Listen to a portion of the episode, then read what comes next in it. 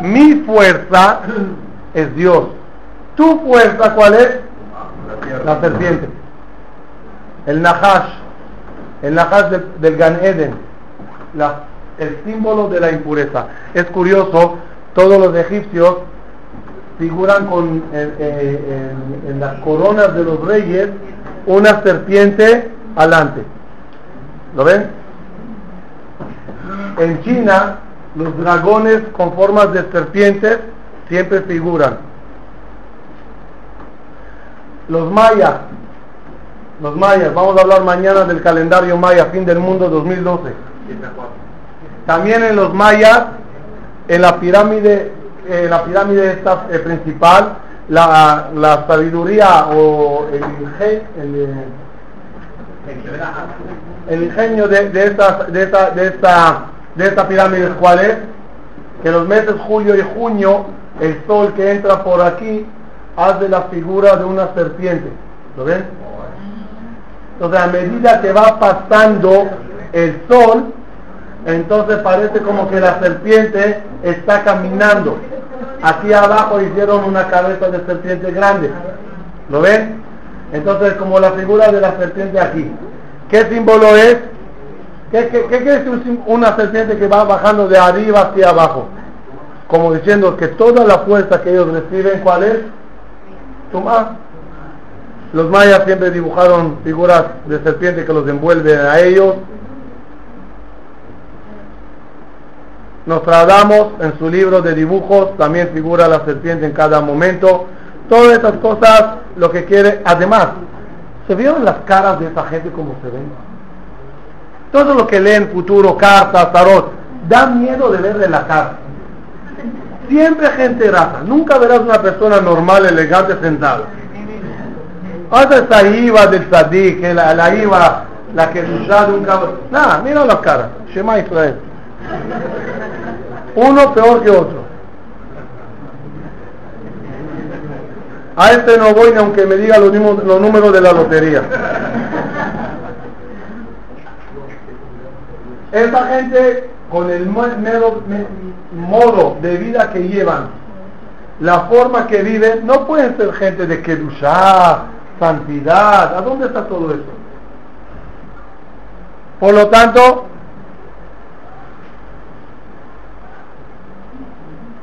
por lo tanto andan inventando a la gente las cosas. Y cuando saquen saca las cartas, te mira la cara y dice, ¿cómo le adapto a esta persona esta figura? Y cuando salió el muerto, Shema. Yo creo que el ángel de la muerte, no te olviden una cosa, nosotros tenemos chance de siempre reparar las cosas. ¿Qué pasaría si alguien nos diría, oye, te veo muerte? La mente que diría, guay, en verdad, ¿qué tiene que decir la persona? Todo se puede arreglar. Todo se puede arreglar. Y el malaj amable que está en camino, ¿se puede frenar a veces o no? Se puede. Yo le voy a decir cómo se puede frenar al malaj amable. Cada vez bajo le agarra y le da un poquito de cerveza para que se la mantenga bien. Y la persona que camina Pase lo que pase, la muerte no le agarra nunca.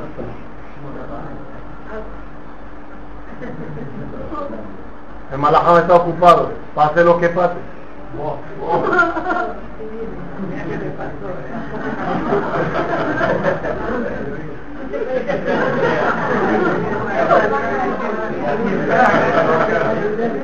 Siguiendo ocupando.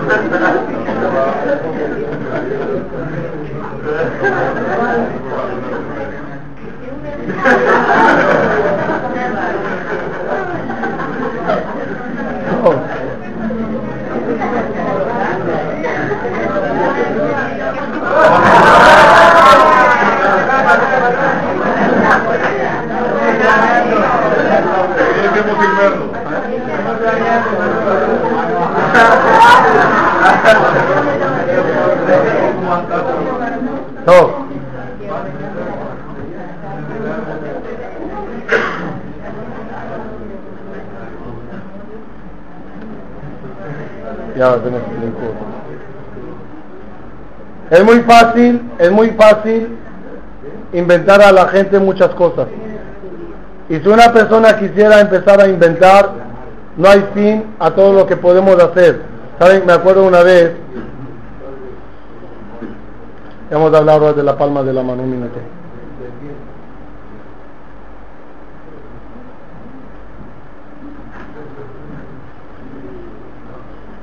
Saben que la Torah dice, ¿cómo se llama todas esas prohibiciones de la Torah? Lo tenahashu de lo teonenu. ¿Qué es lo tenahashu? Es increíble, la palabra lo tenahashu tiene dos significados. ¿Qué es lenajesh en hebreo? Más de lenajesh. No adivinarás. ¿Qué quiere decir? Cuando inventas, ¿qué haces? Adivinas. Y la gente que sabe la fuente de sabiduría, ¿de a dónde viene, dijimos? De la serpiente. ¿Cómo se dice serpiente?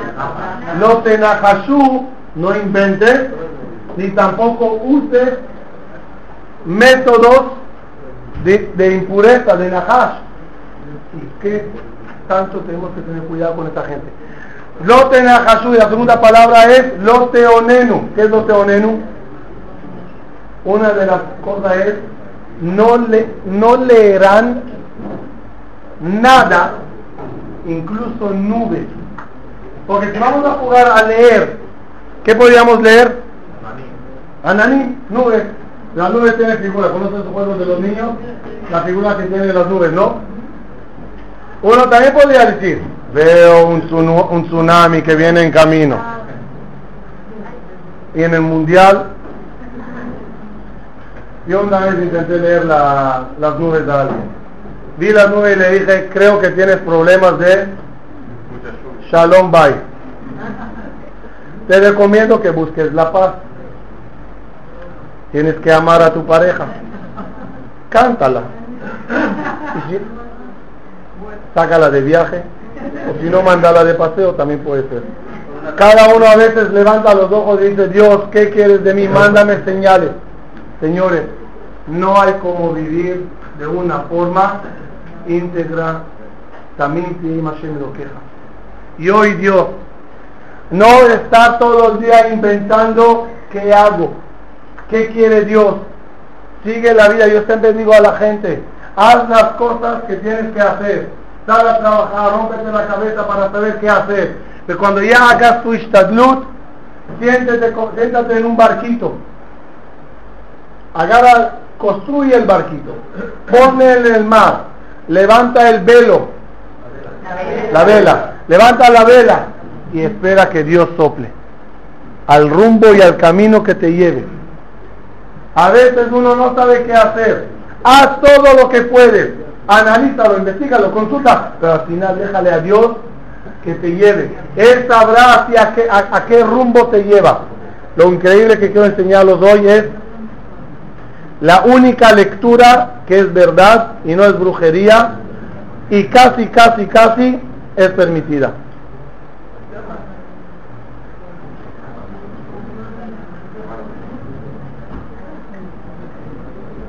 Dijimos que se llama esa, ¿se acuerdan? No. Se llama biblomenacia. La única permitida es biblomenacia.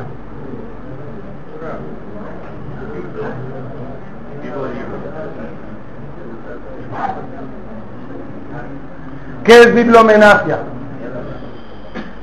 Leer el mensaje de Dios en la Torah. No, no, no, debe explicar. Cuando una persona abre el libro de Torah al azar y sale un versículo, ese versículo es una profecía. A lo mejor no nos damos cuenta, pero esta mañana, la haftará de esta mañana, ¿de qué trataba? ¿Alguien se dio cuenta? La haftará de esta mañana, yo sé, repítela por favor. Trataba del rey Oshiao, que encontró un Sefer Torah y le abrió. Y al azar, voy a llamarlo así, estaba el Sefer Torah parado en un versículo que dice, Dios castigará a ti y a tu rey y los llevará como prisioneros. Cuando vio esto el profeta que el rey Ishayahu, que dijo? Hoy, hoy, hoy. La Torah no tiene al azar. Y no a través de café Dios te mandará mensajes. Pero en la Torah, las Torah están ocultas de una forma maravillosa. Porque el libro de Torah no es un libro de historia y de cuentecitos, es el libro del pueblo judío y el libro de toda la humanidad. Y cosas en el libro de Torah aclararán muchísimas cosas para las personas. Vamos a ver algo. Eso se llama bibliomenacia. El Gaón de Vilna descubrió un goral. Goral dijimos de sorteo. El goral se llama Goral Agra, el, el goral del Gaón de Vilna. ¿Qué es el Goral Agra? Es una forma de abrir el Tanaj contando siete páginas, siete líneas, siete, siete, siete palabras, hasta que caes en un versículo. Ese versículo, si las personas, ok, momento, ese versículo es profecía. ¿Cuándo pasó eso? En la guerra de, los, de 1948, un batallón del ejército de Israel fue a dar comida a Gush Etzion. Gush Etzion en ese entonces estaba sitiado por los moros. Era difícil llegar para allá. Lamentablemente cuando llegaba, iban de regreso todo ese batallón, los árabes los masacraron y mataron a todos ellos. Todos los soldados que murieron, todos murieron, muchos de ellos eran reconocibles. Los británicos recogieron los cadáveres y los regresaron a Israel. Doce de ellos no se podía reconocer se decidió ponerlos a todos en una fosa común. Común. Pero las familias se opusieron. En ese entonces no tenemos ADN. No, no tenemos cómo, cómo averiguar quién es. Por lo tanto se hizo lo que es, se, fueron con el Rabbi Levin y él dijo vamos a hacer el Goral Agra. abrieron el Tanaj, la foto esta es auténtica, este era el Tanaj que con él se hizo y empezaron a abrir la Torah por cada cadáver que había, abrían la Torah para saber quién es. De una forma increíble, cada vez que abrían la Torah y contaban los siete, siete que los dije, salía un versículo en la Torah con el nombre de ese soldado. El primer soldado se llamaba Binyamin. Le salía el versículo Umimate Binyamin de Goral. Este versículo salía a, ese, a Binyamin. El otro se llamaba Oded Ben Salió un versículo en la Torah que decía Aló Ben En el libro Shemuel aparece. Y así todos los doce soldados, cada vez que abrían la Torah y hacían la fórmula del Gaón de Vilna, de 777, salía un versículo exacto con el nombre de él con nombre raro están Gaón. Salía el versículo de Aná, Gaón Israel de Fanab. Ishak Zebuluni, de la Zebulun Amar. Alexander Cohen, Coaneja y Beshut Cada uno salía eso. Esta es la tumba de todos los 12 soldados de Israel, de todo el batallón, entre ellos los 12 soldados, todos enterrados, cada uno según qué, el Goral Agra. Esto se llama bibliomenacia de la palabra Biblia. ¿Esto es permitido o no? ¿Podemos con el Tanaj saber qué está pasando y qué vamos a hacer o no? Dicen los poskim, la alhaja dice así. Uno que quiere hacerlo individualmente, que lo haga. Pero uno que tenga un oficio, señores, aquí estoy con mi Biblia, vayan pasando uno por uno y les diré qué hacen. Como oficio, como profesión, como acudir a alguien para que me diga, lo, lo, no está bien. Se presta otra vez a lo mismo. Parece la lectura en vez de café, la lectura de. Hay rabinos y no hay que ir a ellos que leen el Teilim o leen el Zohar, vienes a ellos, te sientas, te da el libro del Teilim, le abres, o el Zohar, le abres a donde cayó te lo lee y te interpreta tu vida o qué tienes que hacer en base de lo que te abrió. No se hace eso. Y una pregunta bonita que te hizo Albert Menashe, eh, Menashe le preguntaron, ¿se puede leer el Teilim? Eh, ¿Se puede, cómo se diría? Interpretar el Teilim. ¿Qué contestó? Es mejor leer el Teilim. Este modo de vida, de decidir cosas en base de al azar, no. ¿Quién dijo que te está saliendo las cosas? ¿Quién dijo que eres digno que Dios te mande mensaje? Sí, al rabino eh, Rebari y le salió bien los de los doce soldados. Ok, me imagino, con su grandeza, con su pureza, Dios le escuchó. Y yo, nosotros, ¿quién somos para que eso pase? Y si te salió mal porque no tienes el mérito que te salga bien, y te salió un paso que esperado, ¿qué vas a decir? Guay, guay, mira ya. Shalom al Israel. El Yehudí verdadero vive con fe en Dios y con hechos reales en la vida. No te vayas a dormir y dirás, me caerá el maná. No te encierres en una casa y dirá, mi mujer llegará, el, el me llegará y me tocará la puerta. Sale a tus esfuerzos, haz tu estadud, con rezar a Dios, pero no dependiendo de interpretaciones de otros ni de tus propias interpretaciones. Estas son cosas muy malas y muy peligrosas, sí.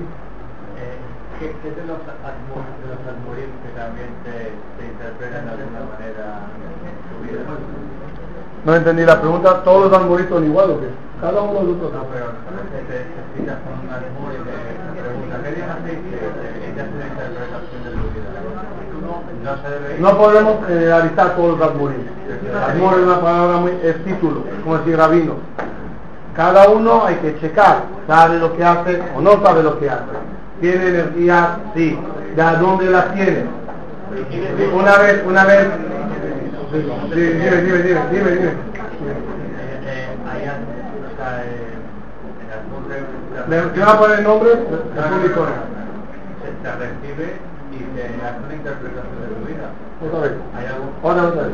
Si esa persona tiene nivel puro y niveles puros de llegar al acceso tantos así eh, positivos y saber si y si no no. Como no sabe hace un rabino que sabe y dile fulano mengano se puede o no entre los rabinos grandes se sabe quién sí y quién no.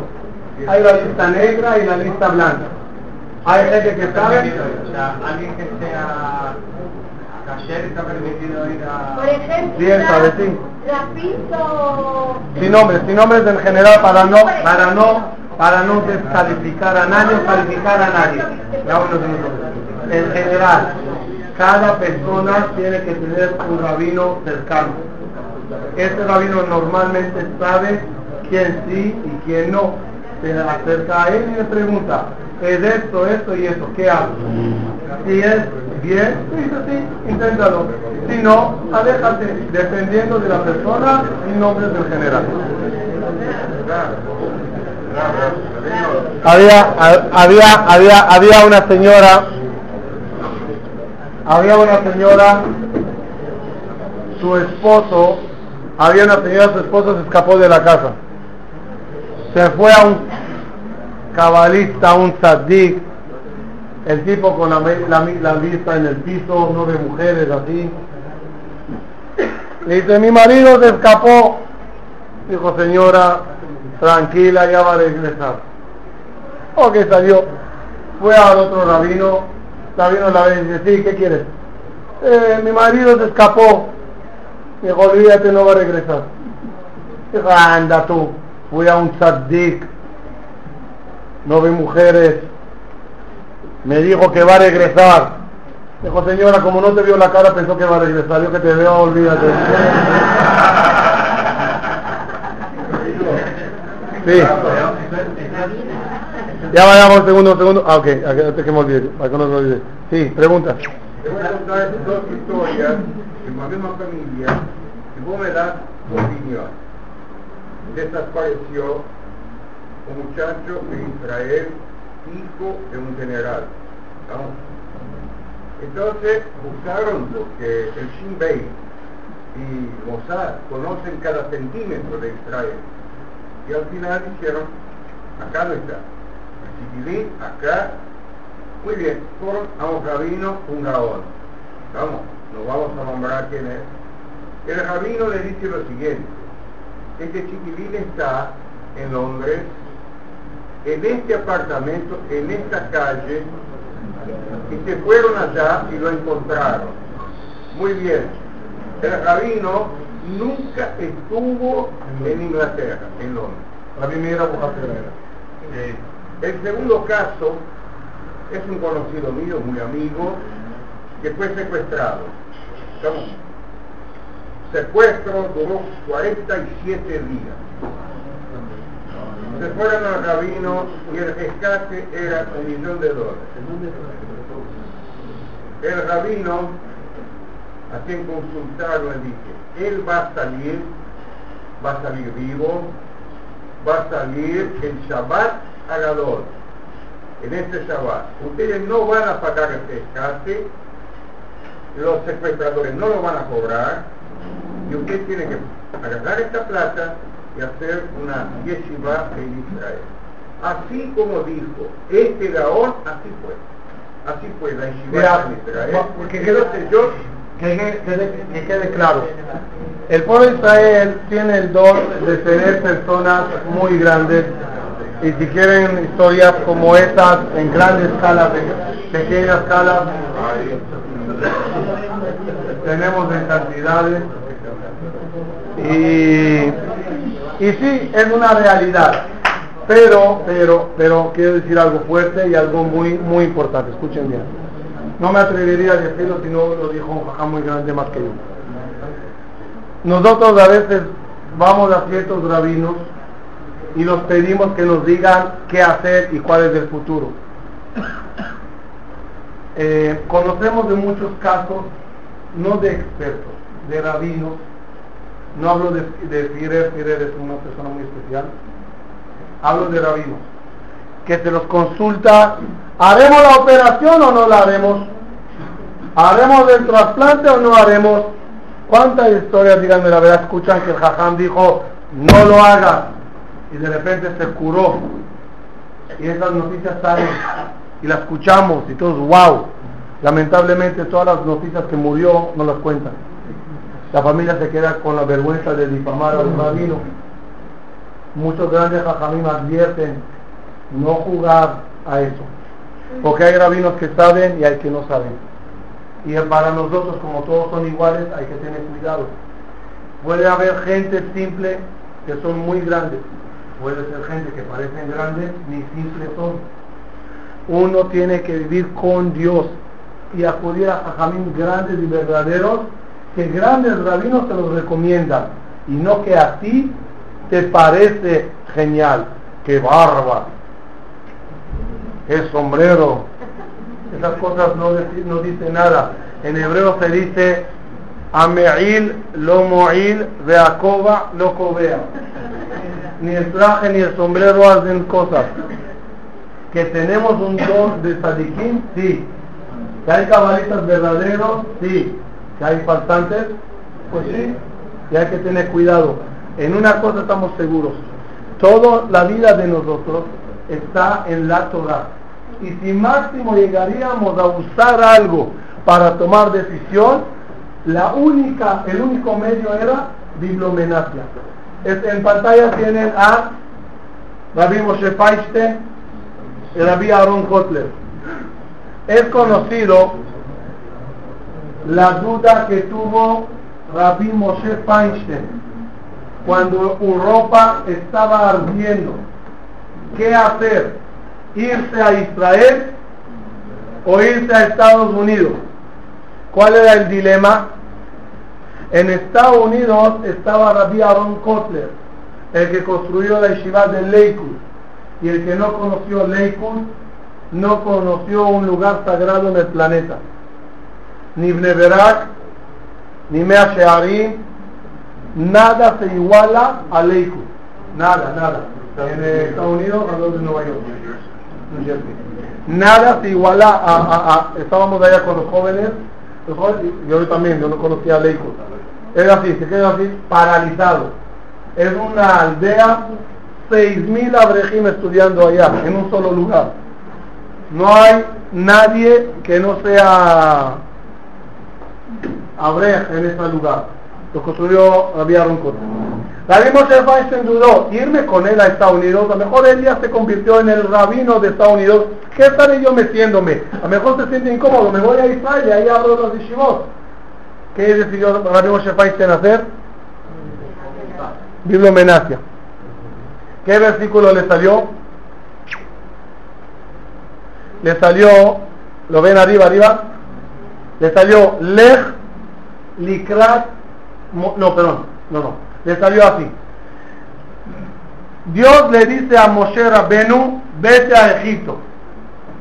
Moshe, ¿por qué no quiere ir a ser el líder de los judíos en Egipto? Porque ¿quién es el líder de los judíos en Egipto? Aarón. ¿Qué le dice a Kadosh Baruch a Moshe? Tranquilízate. Aarón, cuando escuche que tú vienes, Verajá Besamach Belibó, te va a ver y te va a alegrar. Así que vete. Aarón está contento de recibirte. Este versículo le salió a Rabbi Moshe Feinstein respecto a Rabbi Aarón Kotler. Muchos años después, cuando ya fallecieron los dos, alguien se dio cuenta de algo interesante. El capítulo que le salió, donde dice así, Vayomer Hashem el Aarón, Lech likrat Moshe a Mizbara. Vete a, dijo Dios a Aarón, vete a recibirle a Moshe. El versículo antes dice, Vayomer, Kiyei Meja Bezeleja Aot. Esta es la señal que te estoy dando. Así le salió a Rabbi Aarón Kot- Moshe Feinstein. Ok, así le salió. Fíjense qué increíble. Aquí cruza un nombre. Aarón Kotler. Es decir, esto ellos no lo vieron porque no tenían la computadora, no tenían el sistema de los códigos. Es decir, cuando abrió la Biblia solamente le salió este versículo. Hoy por hoy con la computadora vemos que no solamente es al azar, Moshe, Aarón, qué casualidad. No, no, aquí está el apellido. Kotler. Eso se llama bibliomenacia. Hay que tener muchos dejos que uno encuentre su destino en la Torah. Pero si hay un lugar a donde está escrito a dónde es, no café, no té, no nubes, no, no, no cartas, todas esas tonterías, nada. Un lugar nada más está en nuestra vida, es la Torah. La Torah es nuestra vida. La botay, con esto quiero finalizar. Sí, ok, dale, dale, dime. Es lo mismo que la que más sería Emilio Otro, otro. Otro detalle, otro detalle, otro detalle, parecido. El Jafet Caín vivió en los años 1900, 1910, 20, 30, por allá. En 1930, un poco antes, 1928, las cosas en Alemania ya empezaron a an- el antisemitismo ya empezó. Vinieron los alumnos del Jafet Jaim a preguntarle, Rab, ¿qué hacemos? El Jafet Jaim no supo qué contestar Sus tefilot especiales, lo único que pidió a Dios, mándame un mensaje a través de la Torah. Cuando hizo el sorteo el Jafet Jaim, cuando hizo el sorteo de Jafet Jaim le salió la siguiente, el siguiente versículo. ויחת יעקב את המחנה, את, את העם לשני מחנות, ויאמר, מיבוא עשיו את המחנה האחד ויקהו, והיה המחנה הנשאר לפלטה. Este es el versículo que salió. Se trata de Jacob Avinu, donde temía de Esab que se estaba acercando. ¿Qué hizo Jacob Avinu? Dividió el campamento en dos y dijo, si viene Esab a este campamento, ese se salva. Si viene aquí, ese se salva. Dijo, Haim el libro y dijo a sus alumnos, el pueblo de Israel está dividido en dos, Sefaradim y Ashkenazim.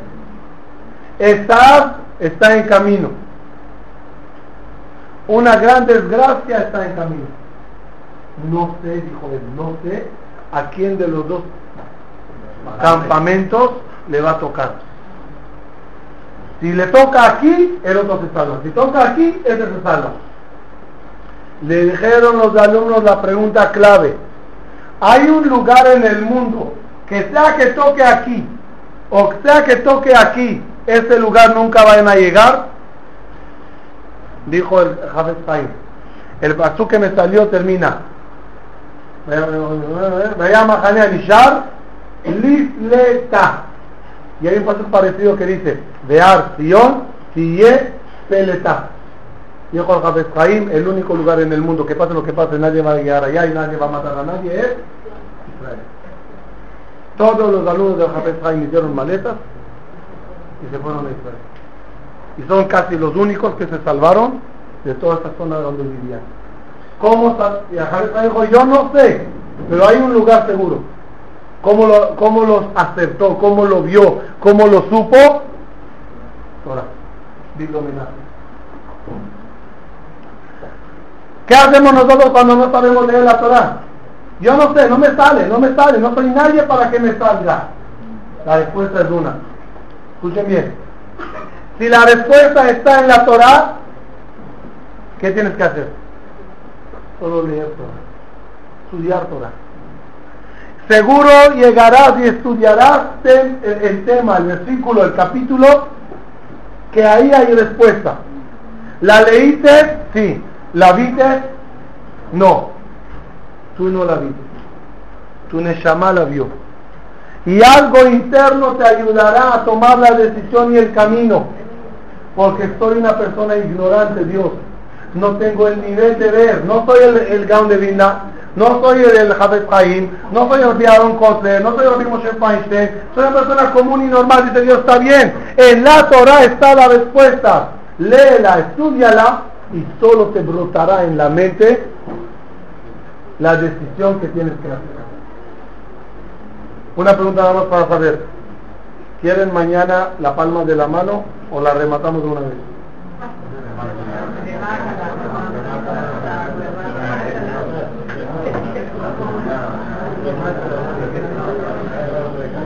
La de palma de la mano la voy a hacer rápido. si quieren.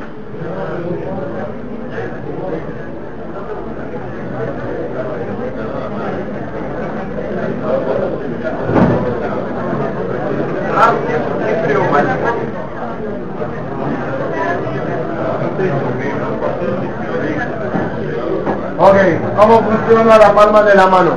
¿Cómo funciona la palma de la mano? Dos cositas rapiditas. Uno, ¿es posible que la palma de la mano esté escrito en nuestra vida o no? ¿El, de- destino de la persona puede estar en la palma de la mano o no? ¿Cómo sí? ¿Por qué sí? Primeramente, todos nosotros tenemos rayas aquí en la mano. Las rayas en la mano, al principio pensaban que es porque el bebé está dobladito, y entonces como se arruga el zapato cuando le, le doblas, le salen eh, rayas, no vas a ver las rayas del zapato tampoco. Pero se descubrió que el bebé en el vientre de la mamá, antes que Bijlá se le forma bien la mano y los dedos y todo eso, ya tiene las rayas. Entonces cada uno nace con rayas. ¿Por qué uno con estas rayas, este, este con otras rayas? Depende de qué sería. Hay un concepto que se llama grafología, ¿saben lo que es, verdad? Hay grafología que quién eres según tu escritura. Lo, dij- lo dijimos una vez, hace dos años en el seminario de Pesach, ¿te acuerdan?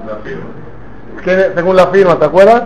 ¿Quién eres según la firma? ¿Quién eres según la escritura? ¿Y quién eres según el dibujo? Una persona hace un dibujo y en base al dibujo puede saber quién es. ¿Es verdad o no? ¿Sí? Nosotros somos el dibujo de Dios. Dios nos dibujó a cada uno de nosotros. En sur que lo que nos la quemará, ensayar. No hay dibujante como Dios. Cuando Dios te dibujó a ti, no de balde te hizo el ojo así, la ceja así, los labios así, el oído así, el pelo así. Todas esas cosas es en base a lo que eres y a lo que eres. Dice el Zohar para Shatitro. Nosotros como pueblo judío no leemos ni son siete cosas que se pueden leer. Pelo, cara, labios, eh, oídos, ahí se me escaparon, me escaparon dos más. Y, y la palma de la mano. Dice el la única verdad es palma de mano. Todas las demás no las hacemos caso. ¿Por qué?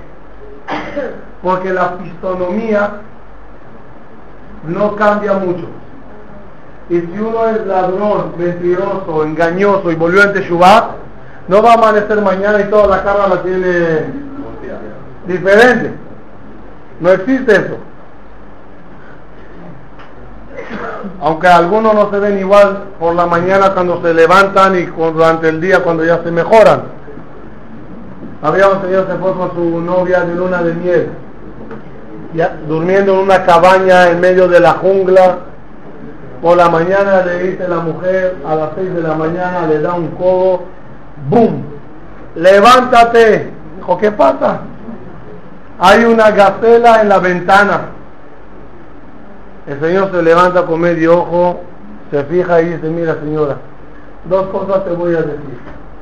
Primeramente no es gacela, es una vaca. Y dos, no es la ventana, es un espejo. Dos. La palma de la mano, sus rayas sí cambian. Así que vamos a ver. Y con una condición, hablo, no me pregunten sobre vuestra palma de mano, no me interesa vuestra vida. No por solo la palma de la mano, ¿verdad?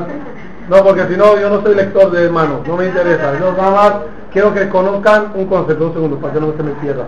La raya de arriba se llama cabalet, la raya de abajo se llama cabarosh, la línea curva se llama cabajaí. Cabajaí significa la vida, la línea de la vida. Esa línea no depende de la, de la, de tan larga que sea, sino lo que depende sería de qué tan profunda está, si está cortada o no, si tiene muchos eh, X o tiene es una línea recta. La línea del Rosh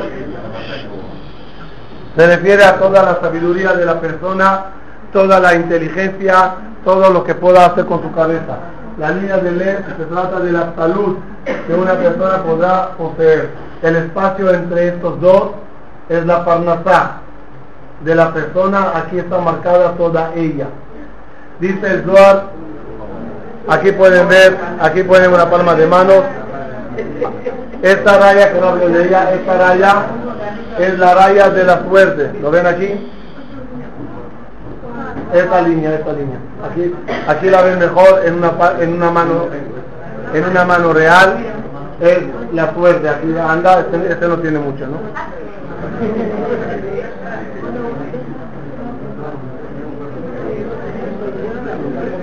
La palma de la mano, la palma de la mano tiene cada uno tiene sus rayas. Ahorita, estas rayas, estas rayas, un minuto, dejen de hacerse hamsa cada uno, mírenme al minuto. Estas rayas, si se puede hacer caso o no. Que sepan, y es la clave que con ella quiero cerrar todo este tema, porque al fin y al cabo todo tiene un mensaje final común en todo lo que vimos hoy en la, uno de los jajamín, de los cabalistas, incluso que escribió un libro, el, el, más profundo y el más completo de todo lo que son las rayas de la mano. Antes que digo lo que dijo Jajam, un detalle interesante para que sepan lo que es así dice que es verdad y si podemos hacer caso. El dedo chiquito, ¿cómo se llama? El meñique tiene tres partes. Una, dos, tres, ¿verdad? Sí, yo sé, yo sé. En, el tercer, en la tercera parte de abajo, no todos, este no. En la tercera parte, que es esta,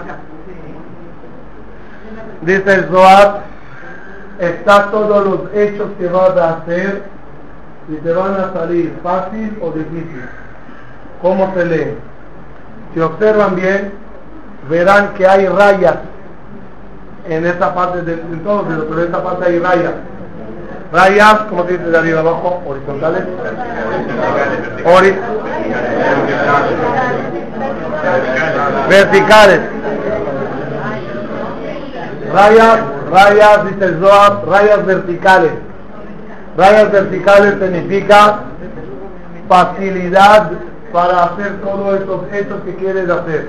Pero si hay acá líneas horizontales, las horizontales demuestran la dificultad que van a tener en hacer lo que quieres hacer, como trabas, como trabas. Si no lo, ¿sí, ¿sí ven las rayas o no? No, aquí, aquí. Ok. Ya va, ya va, ya. Termino, termino. Un detalle más. Cuadrado. Dice el Zohar. Y en esta parte, ¿cómo se llama este dedo? Cordial. Ok, este que está en la foto, en su tercera parte abajo. No es curioso, también la pared tiene rayos. Bueno. Ok. Esta parte del dedo demuestra el pensamiento que con él quieres hacer tu obra. Si los pensamientos están bien o mal. Si piensas mal, te salen muchos obstáculos horizontales. Y si piensas derecho y correcto, es verticales. Es lo único que dice el Zohar como un detalle. Pero que sepan, quiero finalizar. Quiero finalizar. Que me avisan.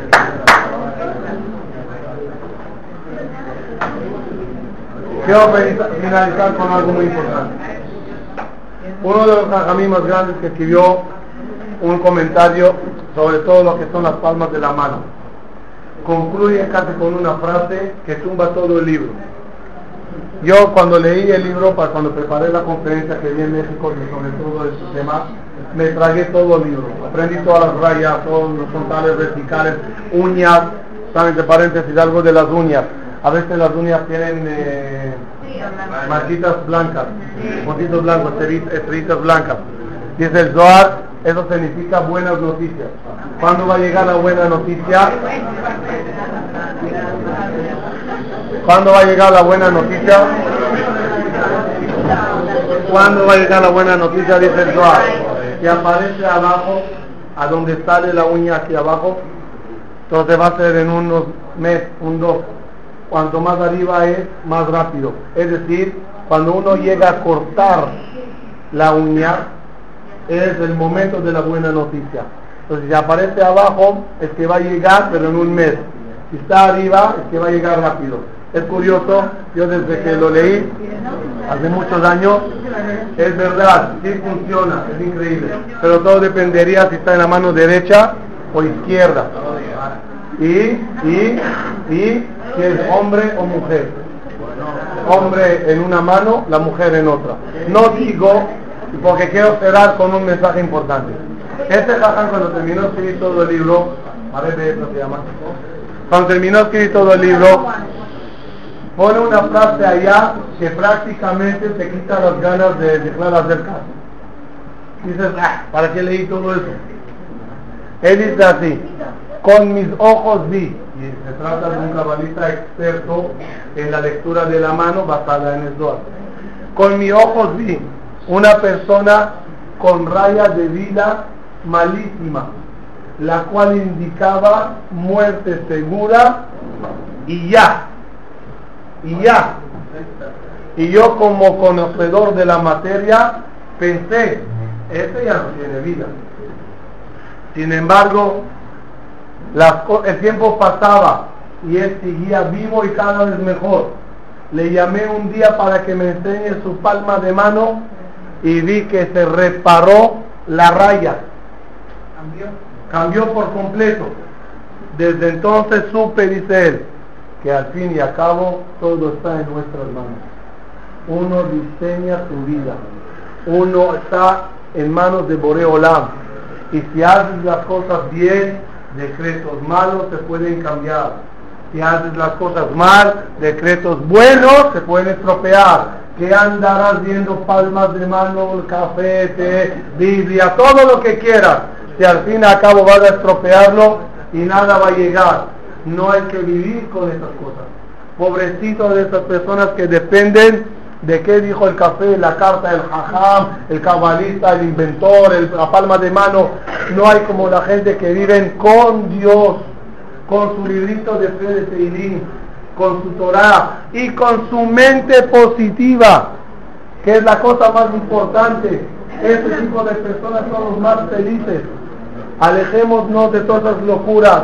Son cosas de goín, son cosas de gente confusa que no sabe qué hacer. Son gente que lo que quieren es que alguien tome una decisión por ellos, porque no son capaces de tomar una decisión por sí. Y van al que sea, al quien tal que le diga, haz, ah, bien, está bien.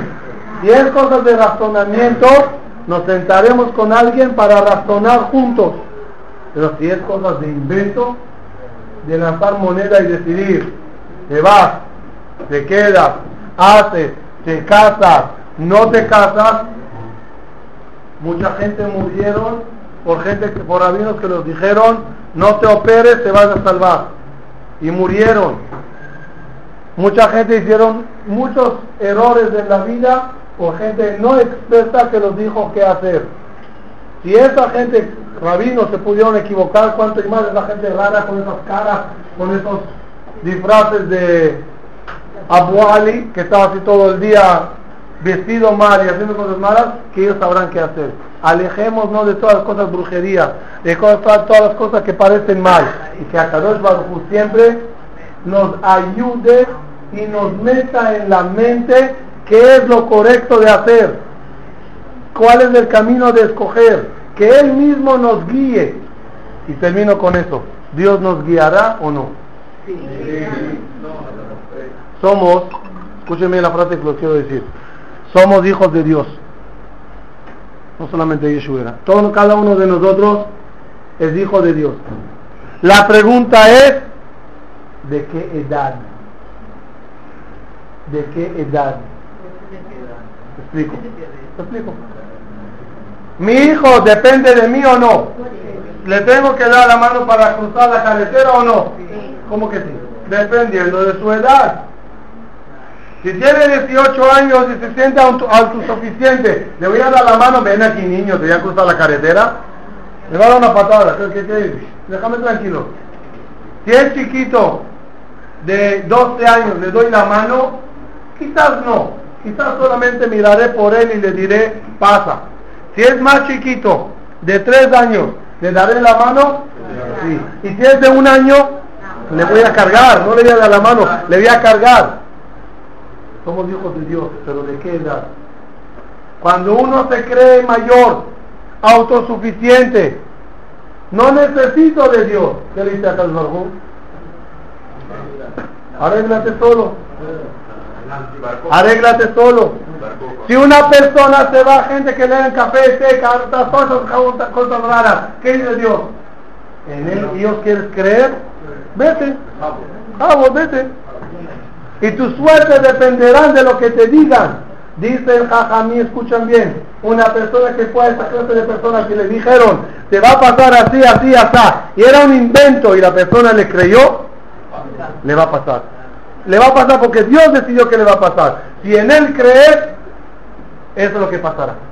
Pero cuando crees en mí y te pones en mis manos, no como un niño grande de 18 años, como un bebé, con el que dijo la vida Melech, que Gamula le imó, Kagamula la como un bebé en manos de su mamá, así yo soy en manos de Dios. Sin ti no me voy a ninguna parte. Contigo haré todo. Cuando uno vive de esta forma, todo cambia. Estoy aquí para preguntar, pero para no demorar a la gente, vamos a finalizar. Que Hashem nos ayude a elegir lo correcto en la vida, confiar en Él, solo en Él, leer su Torah, estudiar su palabra, y cuando la leeré y la estudiaré, seguro allá estará la respuesta. Y si mis ojos, mis ojos no la vieron, mi alma sí. Y mi alma me lo subirá a mi mente y mi mente actuará. Muchas gracias.